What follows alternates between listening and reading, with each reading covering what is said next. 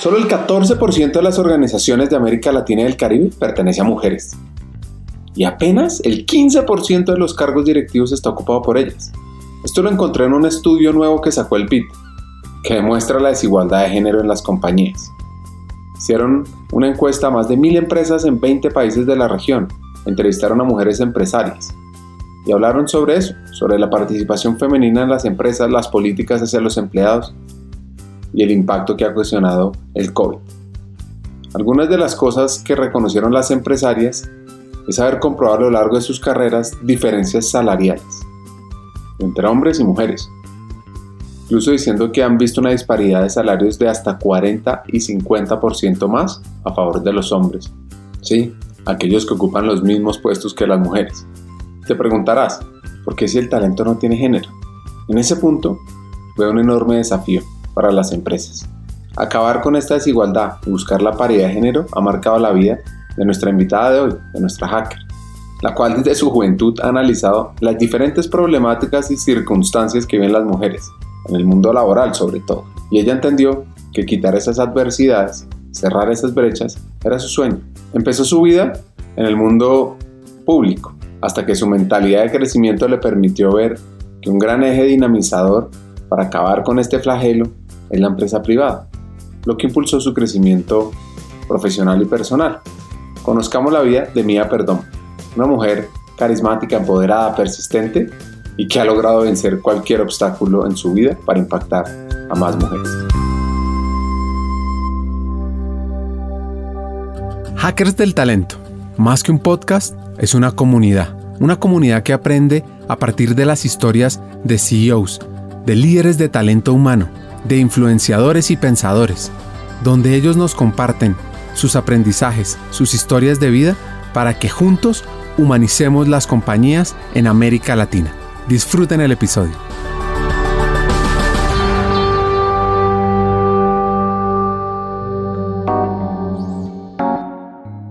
La adolescencia es una etapa de continuos cambios y aprendizajes, en la que los jóvenes se afianzan, en las que se tejen amistades. De hecho, la pérdida de estos vínculos es una de las consecuencias que más cuesta superar a los adolescentes que cambian de país, pero siempre se debe promover que tenga la visión de una nueva oportunidad, de un nuevo aprendizaje, de un nuevo lugar, pues tienen la oportunidad también de conocer nuevas personas que aportarán muchísimo valor a la experiencia de vivir en un país diferente. De hecho, se trata de uno de los alicientes más destacados de vivir en una nueva región.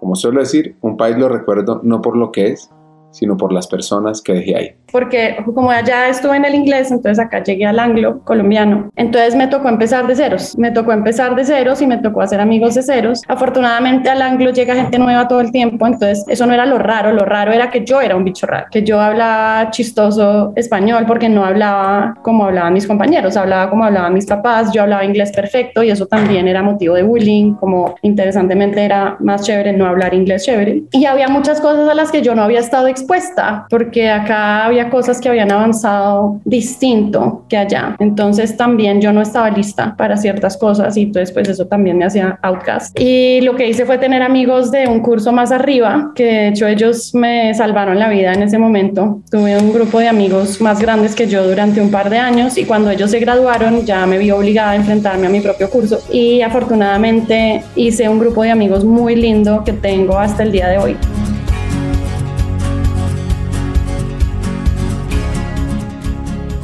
Nuestra hacker de hoy se llama Mía Perdón, bogotana. Parte de su infancia la vivió en Portugal, rodeada de una familia llena de unidad y como dice ella, que le permitió desarrollarse con libertad para conocer el mundo. Incluso afirma que la libertad que le dieron sus papás para descubrir el mundo le permitió ampliar esa visión de cómo percibir las cosas, de transformar sesgos, de generar una nueva conciencia. Años después, Mía demuestra su tenacidad, seguir los sueños y su pasión por querer que el mundo sea más equitativo. Termina estudiando psicología, haciendo una maestría en derechos humanos en London School of Economics. Pero ahí no paró su ímpetu. Ella quería generar una mayor paridad en el mundo. Incluso llegó a desarrollar junto a su amiga y socia Andrea La Piedra una organización que provee herramientas para el cierre de brechas de género en el ámbito laboral en América Latina, basados en medición, consultoría y tecnología. Esta joya de la corona se llama AEQuales y esta mujer, llena de tenacidad y mentalidad crítica, cuenta que lo que busca es dejar un mejor futuro. Pues su historia empieza en su niñez, rodeada de su familia, estudiando en el colegio St. Julian School, ubicado en el municipio de Cascais. Sin más preámbulo, entremos a esta historia de viajes, anécdotas, fortalezas, aciertos y lecciones. Este episodio hará que de pronto tu mente haga un boom en tu conciencia, que haga un clic y que impulse querer cambiar el mundo también. Bueno, yo soy bogotana. Hay algo muy importante, me parece, de mi infancia y es que tuve una oportunidad bastante especial y privilegiada y es que pasé la mitad de mi infancia en Portugal porque mi papá tuvo que ir a trabajar allá y nos fuimos los cuatro. Yo tengo un hermano, él tiene tres años menos que yo, yo tengo 35 y mm, eso me abrió la mente de una manera en que de lo contrario no hubiera pasado porque para mí en ese momento fue claro claro que si yo me hubiera quedado en los círculos, en las burbujas bogotanas, ¿no? De los colegios de siempre y los espacios de siempre, nunca me hubiera dado cuenta que el mundo es muy grande y que la manera como yo veía el mundo era una sola versión de eso. Entonces creo que ese es como el elemento más importante de mi infancia, junto con el hecho de que mis papás siempre quisieron que yo conociera el mundo, entonces desde muy chiquita viajé mucho.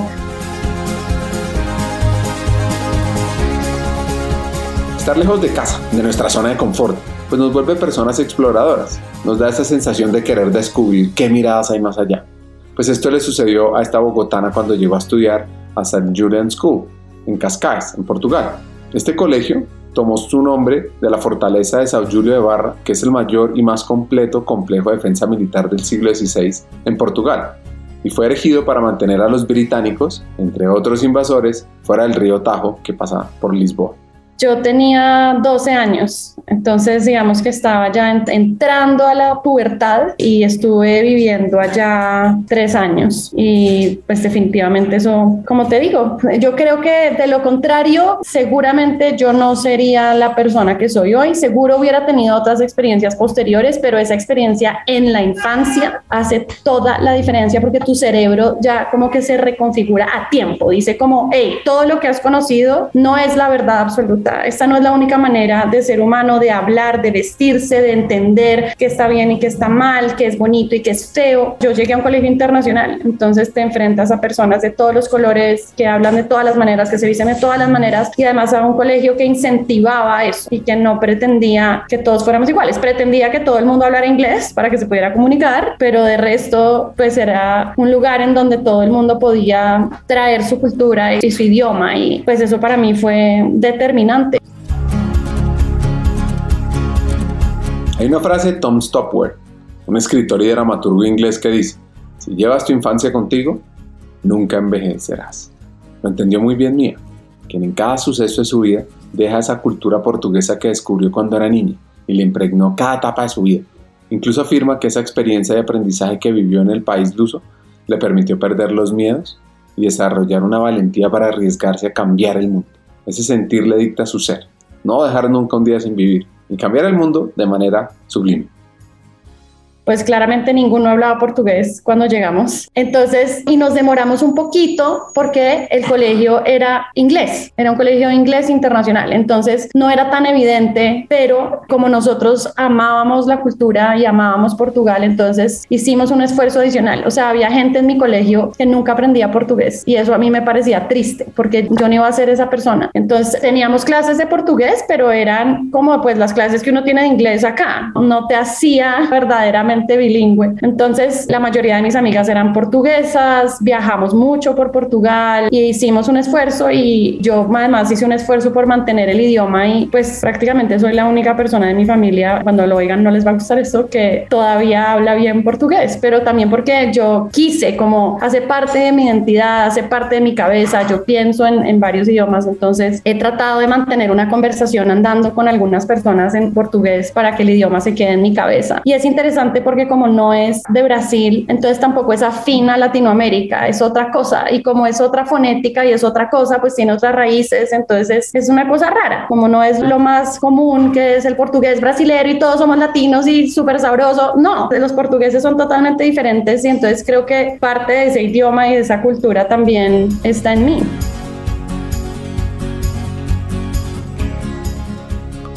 Me recuerda todas las sensaciones y experiencias que vivió en Cascais. Este municipio en el distrito de Lisboa pues es muy reconocido por todos los turistas que van a visitarlo y desde 1870 se conoce como un excelente balneario debido a que el rey Luis I de Portugal y la familia real portuguesa pues hicieron de la ciudad costera su residencia cada septiembre, atrayendo también a miembros de la nobleza y establecieron allí una comunidad de verano. Este municipio es uno de los más ricos de Portugal tiene uno de los mercados inmobiliarios más caros y de los costos de vida más altos del país. Pues de hecho voy a ir este año y literalmente lo primero que quiero hacer es hacer el recorrido de mi casa al colegio que era todo al borde del mar. Todos los días era media hora, 45 minutos por todo el borde del río Tajo y luego al mar hasta Carcabelos donde quedaba el colegio y luego de regreso. Y todas las estaciones del mar durante el año. Eso lo tengo grabado en mi cabeza y también tengo grabado en mi cabeza la comida. Me fascina y el ruido del acento, como los, los tengo muchas ganas de escuchar eso, de comer eso, de ver el mar, como cosas un poco, nada demasiado trascendental, sino las cosas que te hacían sentir, las sensaciones que había en ese momento.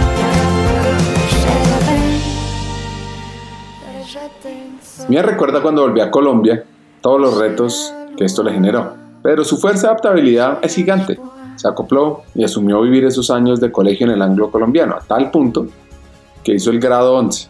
Y ella dice que fue uno de los mejores años de su vida al inglés, porque como allá estuve en el inglés, entonces acá llegué al anglo colombiano. Entonces me tocó empezar de ceros, me tocó empezar de ceros y me tocó hacer amigos de ceros. Afortunadamente al anglo llega gente nueva todo el tiempo, entonces eso no era lo raro, lo raro era que yo era un bicho raro, que yo hablaba chistoso español porque no hablaba como hablaban mis compañeros, hablaba como hablaban mis papás, yo hablaba inglés perfecto y eso también era motivo de bullying, como interesantemente era más chévere no hablar inglés chévere. Y había muchas cosas a las que yo no había estado expuesta porque acá había cosas que habían avanzado distinto que allá. Entonces también yo no estaba lista para ciertas cosas y entonces pues eso también me hacía outcast. Y lo que hice fue tener amigos de un curso más arriba, que de hecho ellos me salvaron la vida en ese momento. Tuve un grupo de amigos más grandes que yo durante un par de años y cuando ellos se graduaron ya me vi obligada a enfrentarme a mi propio curso y afortunadamente hice un grupo de amigos muy lindo que tengo hasta el día de hoy y la verdad que en 11 la pasé increíble. O sea, fue uno de los mejores años de mi vida. Entonces agradezco mucho eso. Y todavía soy muy amiga de mis amigos del colegio y ellos me tratan como si yo hubiera estado toda la vida en el colegio. Me hablan de cosas como si yo hubiera estado. Como, ah, ¿te acuerdas en transiciones? Como, no, pues yo no estaba, pero entiendo el sentimiento.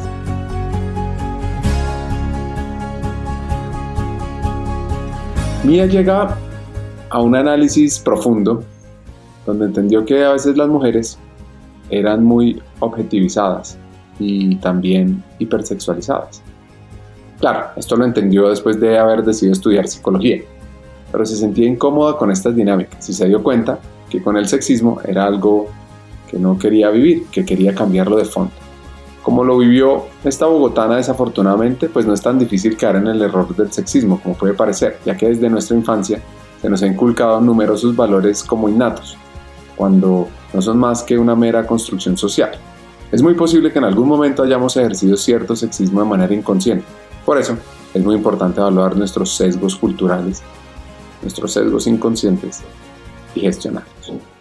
Yo creo que fue un proceso desde muy chiquita de darme cuenta que las mujeres estábamos para ser objetivizadas. Yo eso lo sentí desde muy chiquita en todas partes, incluso en Europa, y sentí que eso, que las mujeres éramos objetivizadas, hipersexualizadas sentía que la mirada masculina que había sobre nosotras era una mirada que nos hacía objetos de placer para otros, de placer de ver, de tocar, pero no sujetos, sujetos de inteligencia, sujetos emocionales. Esto obvio te lo estoy explicando en lenguaje psicológico. En ese momento yo solo me sentía incómoda, pero sí sabía que la raíz de eso era el sexismo. Desde chiquita sí sabía eso. Sí había leído lo suficiente, escuchado lo suficiente para saber que ese sentimiento incómodo que yo sentía y la manera como los niños en esa época nos nos veían y nos trataban era como objetos, o sea, las niñas que no eran sexualizadas eran rechazadas y las que eran sexualizadas pues eran sexualizadas, entonces tampoco era tan chévere. Entonces era difícil para mí en ese momento entender esas dinámicas y yo siempre me hice a un lado de esas dinámicas. Y entonces cuando crecí un poquito más, pues para mí era claro que yo quería estudiar algo que tuviera que ver con las dinámicas sociales y las opciones eran sociología, ciencia política, psicología. De hecho, feliz hubiera estudiado las tres, como si me hubieran dicho, no, mira, la vida es estudiar y pues no te tienes que graduar nunca. Pues hubiera estudiado las tres y hubiera sido feliz igual, pero sabía que tenía que escoger y dedicarme a algo y eventualmente tener un trabajo. Entonces decidí que psicología era un poquito más al fondo, como vamos al fondo del asunto y estudié psicología en la Javeriana en Bogotá.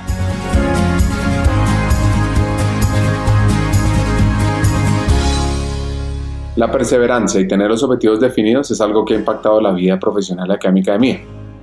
Cuando termina de psicología, sentía que necesitaba una mirada más global, así que decidí hacer un posgrado en el 2010 en London School of Economics, conocida como LSE, donde analizó, estudió todas las dinámicas de los derechos humanos lo que te digo, yo iba a la universidad y estudiaba teoría feminista y iba a trabajar en distintos lugares, trabajé en un colegio, trabajé en la Secretaría de Integración Social de Tunjuelito, trabajé en una fundación con mujeres que habían sido víctimas de desplazamiento forzado y todo eso acompañado de teoría de derechos humanos, teoría de psicología social, teoría feminista. Entonces, o sea, ellos crearon eso como 100% y después de esos dos años yo dije, ¿qué más hay afuera? Cómo se soluciona esto más grande y decidí estudiar derechos humanos, porque para mí en ese momento era cuál es el sistema que logra que todo esto tenga sentido, que logra que las personas tengan garantías de que sus vidas valen y de que las cosas que necesitan valen. Entonces estudié derechos humanos. Entonces estudié en Inglaterra. Todos mis amigos portugueses estudiaron en Inglaterra. Estudié en London School of Economics, también un gran privilegio. Entonces, claro, para mí era la panacea porque es la Universidad de Ciencias Sociales referente en Europa junto con Sciences Po. Entonces yo decía, no puede ser, voy a estar en el centro de todas las ciencias sociales y a mí me fascinaban todas con este énfasis y así fue. Va todo el mundo a hablar allá, ¿no? Todos los cambios sociales, todos los conflictos, todo lo que está pasando en términos de sociedad pasa por LSI. No sé cuántos no de economía, todas esas vainas. Y fue fascinante, pero no llegaba a la práctica. Entendí el sistema de derechos humanos y hasta el día de hoy me sirve para mí, para la vida, para entender muchas cosas. La pasé increíble, tenía 23 años, pero no terminó de enseñarme qué iba a hacer al respecto. Entonces yo creía que tenía que irme a las Naciones Unidas. ¿Qué más iba a hacer? ¿no? Pues estudias derechos humanos, ¿qué más vas a hacer? Y entonces me fui a hacer una práctica a las Naciones Unidas en Ginebra, en la oficina del Alto Comisionado para los Derechos Humanos y eso estuve allá tres meses. Mía nos da a conocer cómo conoció durante sus estudios en Londres y cómo aprendió todo lo referente al CEDAW, Comité para la Eliminación de la Discriminación contra la Mujer, un tratado internacional que se adoptó en 1979 por las Naciones Unidas y que ha sido ratificado por 189 países. La Convención sobre la Eliminación de todas las formas de discriminación contra la mujer tiene 30 artículos y establece un programa de acción para poner fin a la discriminación por razón de sexo.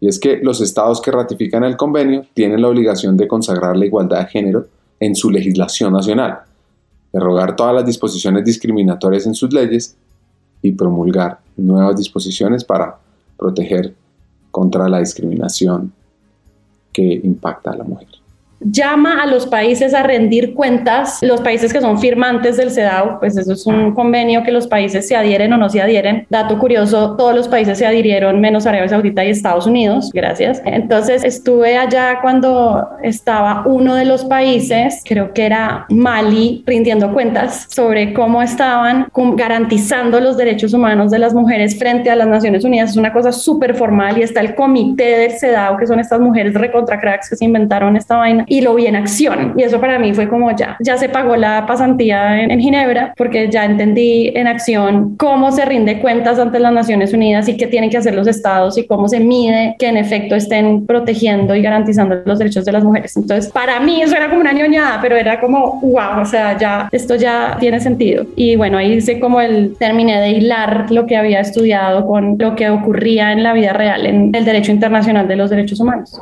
porque cambiamos de presidente y entonces pues los embajadores se deben al presidente y entonces volvimos, volvimos en una época demasiado complicada. Colombia no era un estado viable en ese momento.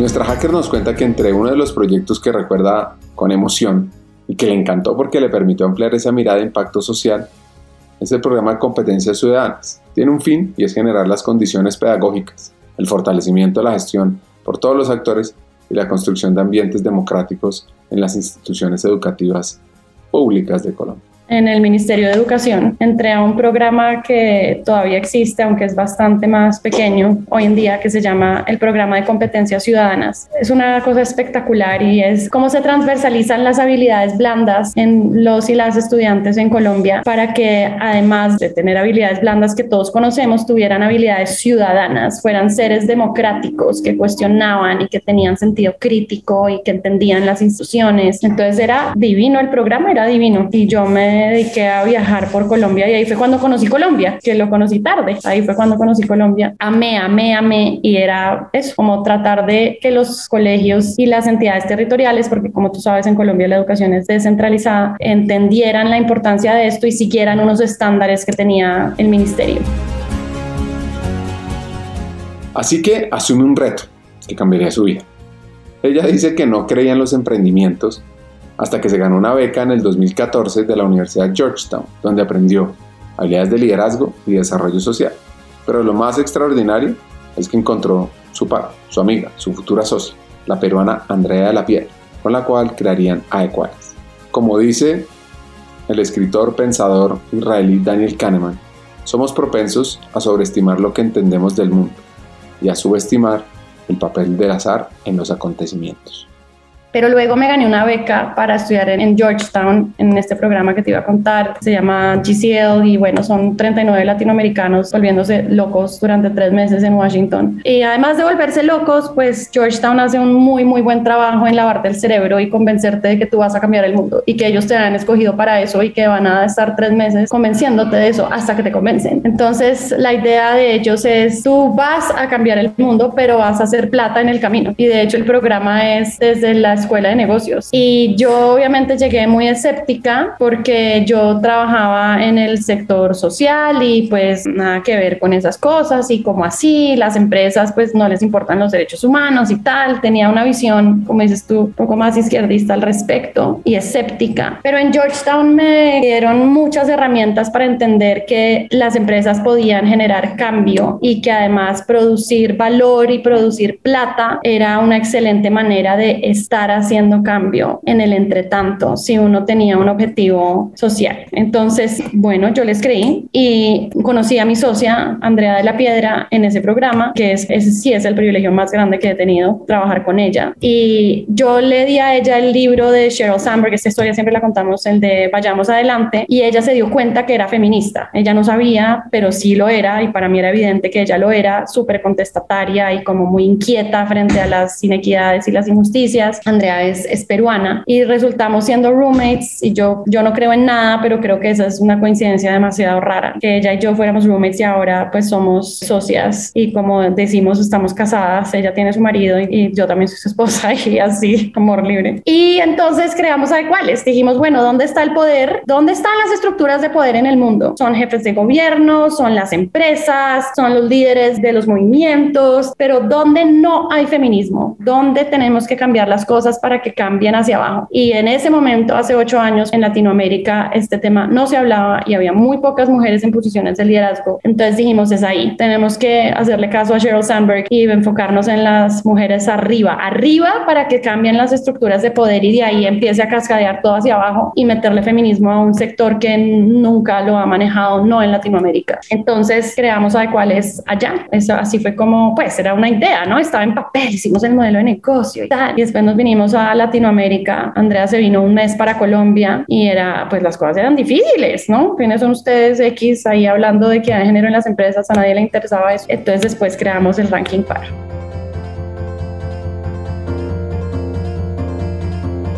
Hay sucesos en la vida que marcan y otros que inspiran. Pues Mía junto a Andrea decidieron crear un concepto llamado Ranking Par en Colombia y en Perú, cuando nadie estaba hablando de de género.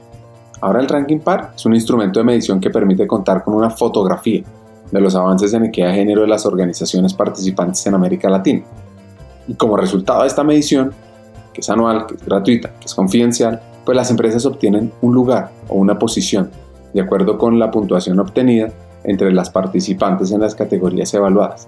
Y lo más importante, una ruta de qué hay que hacer para mejorar. Tenemos que poner a las empresas a competir, a ellas les interesa es ganar un premio para que puedan ser reconocidas por otras empresas y por otras personas como ganadoras en este tema y eso fue lo que hicimos. Nos inventamos de la nada, de ceros, un premio que las empresas las avalaban, equidad de género y teníamos muy buenos aliados. Lo hicimos en Colombia con el CESA, quienes creyeron en nosotros cuando no éramos nadie y yo por siempre seré agradecida con ellos por eso. Hicimos un evento divino además porque fue como le vamos a dar la talla a esto top nada de ahí el ranking tan divino chiquitico, no, divino, todo por lo alto, premios, como un evento bien hecho con las uñas todos éramos voluntarios del lado de Adecuales y el CESA puso el lugar, el CESA ponía su marca y mira, todo el mundo haciendo cosas gratis. Después nos aliamos con la Secretaría Distrital de la Mujer y la Secretaría de Desarrollo Económico y ellos hacían el análisis de los datos. O sea, todo el mundo hacía algo gratis para poder lograr que el ranking fuera una realidad. Los medios de comunicación gratis. O sea, yo me acuerdo que yo dije, no puedo creer esto. Cuando hicimos el primer ranking, eran 40 empresas. Salió en la primera página del tiempo. Yo te lo digo, yo digo, nunca hemos vuelto a lograr una primera página del tiempo, con eso lo digo todo. En impreso, después de hacer el primer ranking con 40 empresas en Colombia, no había nadie que estuviera haciendo esto, entonces 40 empresas era suficiente para que tuviera relevancia. Hoy medimos a, a nivel LATAM 900 al año, entonces yo creo que había una necesidad que no estaba siendo descubierta, que nosotras pusimos sobre la mesa, pero también impusimos un tema, como es que este tema tiene que importar y además venía la tendencia como de otros países, pero apenas de manera muy incipiente y a cuáles puso el tema de equidad de género corporativo sobre la mesa en Colombia y en Perú en ese momento.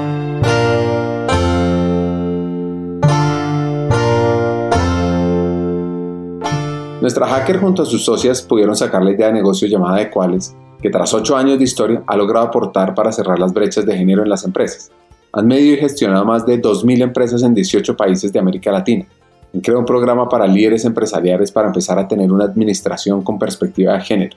Mejor dicho, están trabajando mucho por romper ese techo de cristal, ese término que se refiere a las barreras que tienen las mujeres para escalar en el mundo laboral. No, eso fue muy difícil, era muy chévere y todo, pero no ganábamos plata. Entonces, a los seis meses, Andrea y yo nos sentamos muy tristes y ahí ya estábamos trabajando con María Paulina del Castillo, que es mi socia en Colombia, y dijimos, bueno, esto no está funcionando, nadie nos compra nada, el ranking es un éxito, pero nadie nos compra consultoría. Entonces, si esto no funciona en seis meses, se acabó esto. Fue una idea linda, fue una experiencia bonita, pero pues chao. Al mes empezamos a vender y desde ahí nunca dejamos de vender y bueno, aquí estamos ocho años después, pero hubiera podido no salir así de bien. El ranking fue el que nos permitió llegar más de frente a las empresas con resultados y decirles, esta es tu medición, ¿qué vas a hacer al respecto? Yo te ayudo. Entonces ahí fue donde empezó a surgir y mucho networking, porque eso sí, las tres somos demasiado networkeras, entonces es como fake it till you make it, como dicen los gringos. Hablábamos de cuáles hasta por las codos. Obvio, todas teníamos otros trabajos porque todas teníamos que sobrevivir. Entonces, mucho trabajo voluntario, mucho networking, mucha pasión, hablar de eso como si fuera una realidad desde el día cero, así no existiera, sino en nuestras cabezas, hasta que, y obvio, un mecanismo de mercadeo que se llama el ranking par. una manera de atraer a tus clientes y de decirles yo sé algo que tú quieres saber y yo te puedo ayudar. Y bueno, ahí finalmente afortunadamente logramos vender. Mía nos cuenta que Adecuales brinda herramientas a las empresas para saber gestionar con enfoque de género sus organizaciones, generar espacios de trabajo más inclusivos y competitivos. Y es que, de acuerdo con un estudio de McKinsey, se encontró que si bien las mujeres constituyen la mitad de la población mundial, solo generan el 37% del PIB mundial.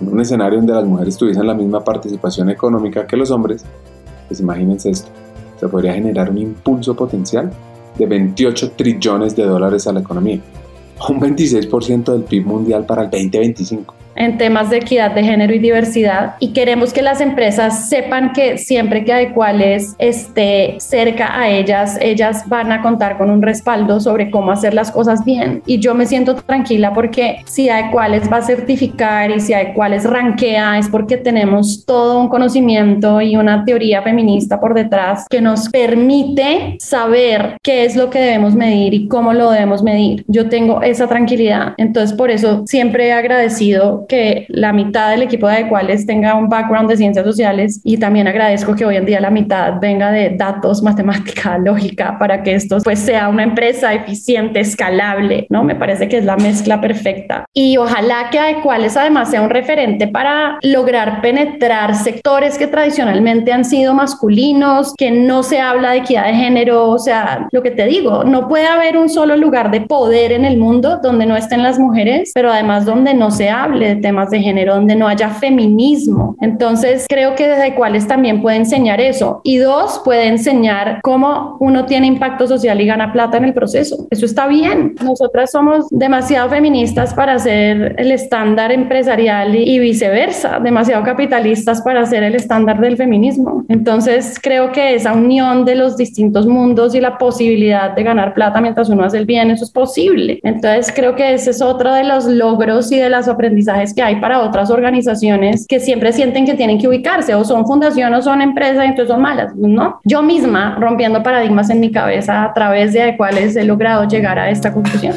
Hagamos una pausa. Hackers del Talento busca humanizar las compañías, compartir experiencias y mejorar la realidad laboral en Hispanoamérica. Necesitamos de una comunidad, porque solos imposible. Así que tu apoyo es fundamental. ¿Cómo? Compartiendo nuestros episodios por WhatsApp, por las redes sociales, suscribiéndote a nuestras plataformas y comentando. Ya hay varios que se han montado en esta comunidad. Gracias a Crip Bogotá por tu apoyo y cerramos esta pausa. Continuemos con el episodio. Ya nos cuenta los diferentes retos que pueden asumir las organizaciones. Y es que si involucramos más mujeres en juntas directivas, en puestos directivos, podríamos mejorar hasta 24% los ratios de rentabilidad económica.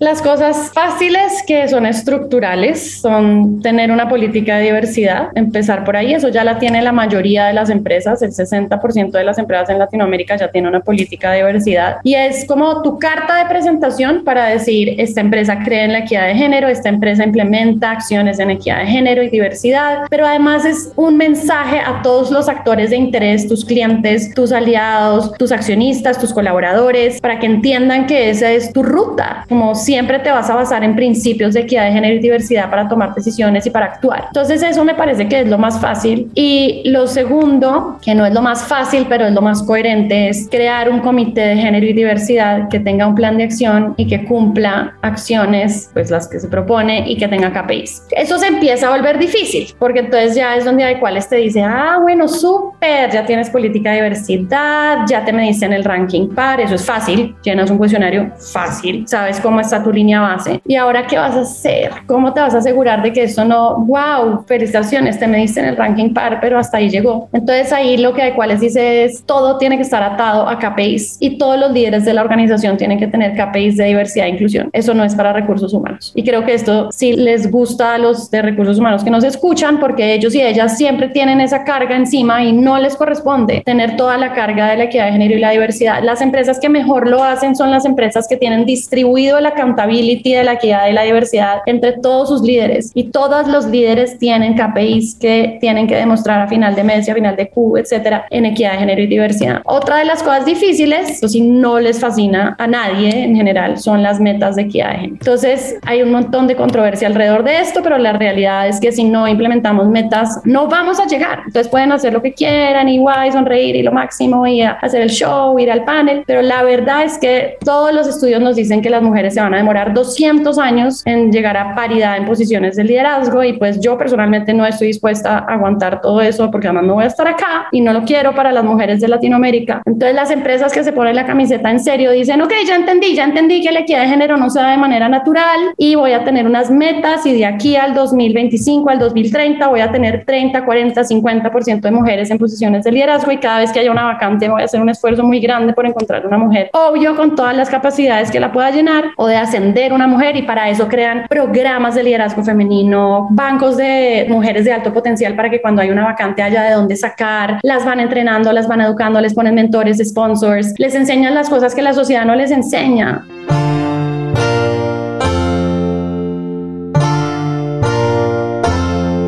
Diageo fue nombrada como la empresa más diversa e inclusiva de América Latina, según el ranking PAR 2022. ¿Por qué? Porque tiene unos programas ejemplares que evolucionan su cultura, apoyados a través de capacitaciones a los líderes de los diferentes equipos, para que tengan esas herramientas para manejar correctamente los procesos como un completo programa para hacer esa transición de género, de más colaboradores enfocados en la equidad y en la diversidad.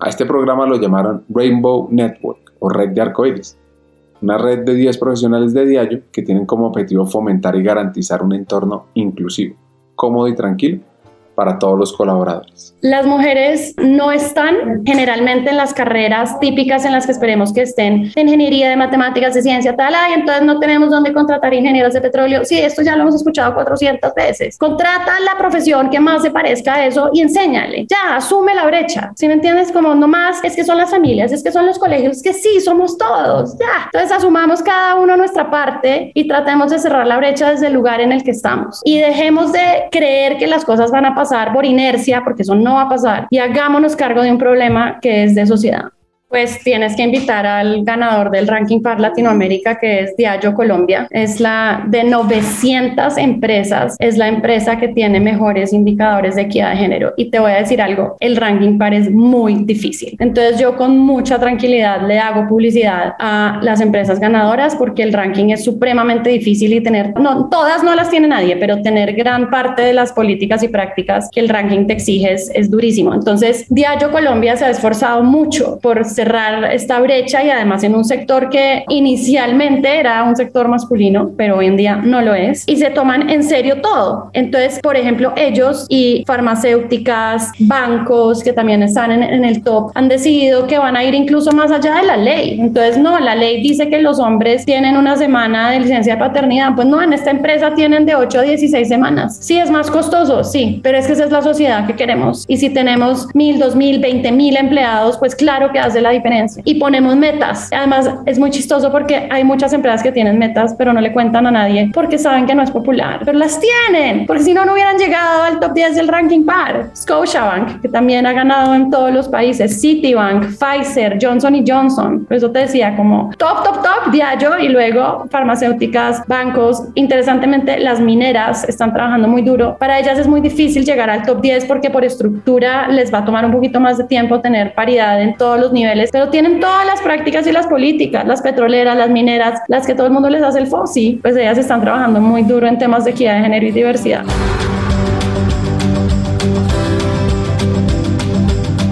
La lucha de las mujeres lleva más de un siglo en las calles. Es hora de que las empresas tomemos un papel de querer transformar y generar unas políticas de impacto sobre diferentes temas relacionados a la equidad, como reducir o eliminar, ojalá, el acoso laboral, equilibrar el trabajo doméstico no remunerado, igualar las licencias de maternidad, cerrar la brecha salarial, aplicar la debida diligencia con enfoque de género en megaproyectos en zonas afectadas por la pobreza. Pues esta determinación nos ayuda a resolver pérdidas económicas que la limitada participación de la mujer en la fuerza laboral genera en América Latina. El potencial de crecimiento de personal altamente capacitado está siendo subutilizado. Y está generando una pérdida de ingresos promedio de un 15% en las economías de la OECD, según un estudio del Banco Mundial. Toda la discriminación está basada en el miedo. ¿Qué pasa? Las personas que son discriminadas son personas que se salen de la norma. ¿Cuál es la norma? Hombre blanco heterosexual. Cualquier otra cosa que se salga de ahí, mujer, bisexual, homosexual, transgénero, racializado, étnico, todo eso es discriminado. ¿Por qué? Porque lo que se sale de la norma tiene menos privilegios, tiene menos estatus, porque el mundo está creado desde el molde del hombre blanco heterosexual y de sus necesidades y de su poder. Entonces, si tú te des vías de esa norma, pierdes privilegios y nadie quiere perder privilegios. Por eso te da miedo. Por eso te da miedo ser amigo de una mujer transgénero. Por eso te da miedo ir a una fiesta teatrón. Por eso te da miedo que tus amigos piensen que tú eres muy femenino, que te pusiste rosado, que lloraste cuando terminaste con alguien. Porque te desvías de la norma y pierdes privilegios. ¿Cuáles son los privilegios? Todos. Tener poder, tener las decisiones, tener la plata, porque el poder te lleva la plata, la plata te lleva el poder y así sucesivamente. Entonces, una vez entendamos que uno es miedo y que trae muchos beneficios acercarse a la diversidad, entender la diversidad y además aceptarla en una misma, pues eso nos cambia la perspectiva. Para mí es como que fascinante entender el mundo desde otro lugar, que fascinante poder tener una perspectiva que a mí me saque de mi zona de confort y que haga que yo tenga otra manera de resolver este problema y de atender necesidades que hasta ahora nadie les ha importado porque igual tu consumidor es estándar en tu cabeza pero en verdad no, en verdad tu consumidor es diverso.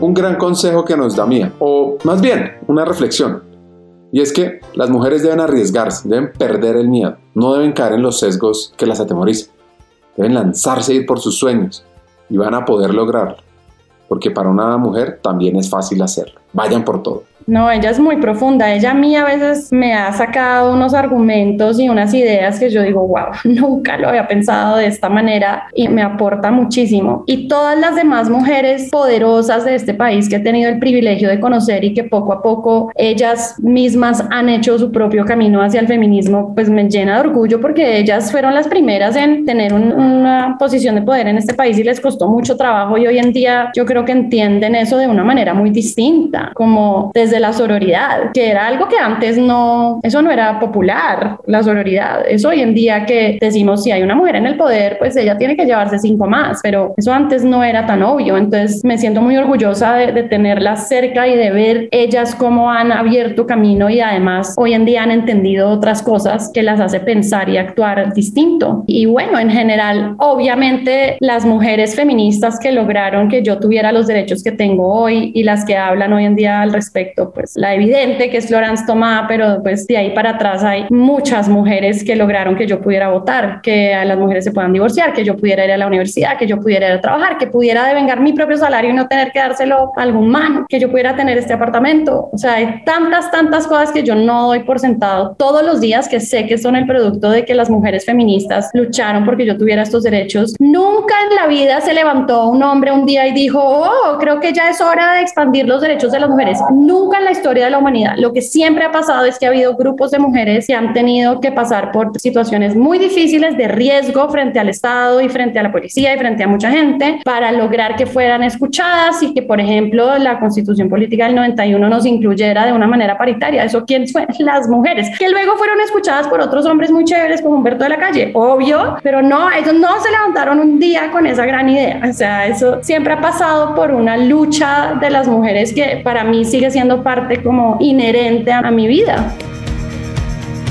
Escuchar la historia mía, su rebeldía, poder cambiar los sesgos y generar una equidad de género, más allá de su organización, pues es fascinante. Aquí vienen mis tres hacks. El primero, siempre se debe buscar esa paridad de equidad de género. Desde todos los actores de la sociedad es posible que la principal responsabilidad la tenga el Estado. Pero, pero, pero, las empresas, las ONGs, son ejes de transformación social.